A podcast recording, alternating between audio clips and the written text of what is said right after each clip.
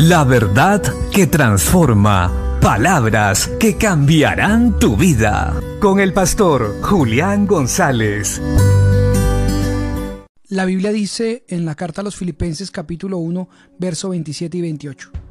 Solamente que os comportéis como es digno del Evangelio de Cristo, para que, o sea que vaya a veros o que esté ausente, oiga de vosotros que estáis firmes en un mismo espíritu, combatiendo unánimes por la fe del Evangelio, y en nada intimidados por los que se oponen, que para ellos ciertamente es indicio de perdición, mas para vosotros de salvación, y esto de Dios.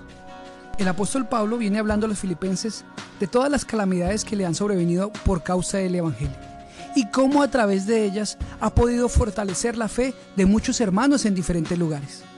Está animando también a esta iglesia en Filipos para que también actúen como es digno del Evangelio. Y no se amedrenten, no teman frente a aquellos que se levanten contra la predicación y contra el mismo Señor Jesucristo, sino que sean valientes y sigan adelante, sabiendo que el que quiere hacer la voluntad de Dios sufrirá persecución, pero que eso no nos debe detener.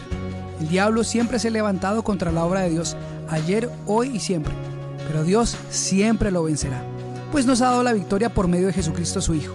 Así que permanezcamos en la fe que es en Cristo Jesús y sigamos avanzando para que el reino de los cielos se siga extendiendo aquí en la tierra. No nos amedrentemos frente a las circunstancias o las personas que se levanten. Dios nos va a dar la victoria, porque las puertas del Hades no prevalecerán contra su iglesia. El apóstol Pablo también viene diciéndoles que para él el vivir es Cristo y el morir es ganancia. Y así también para nosotros hoy.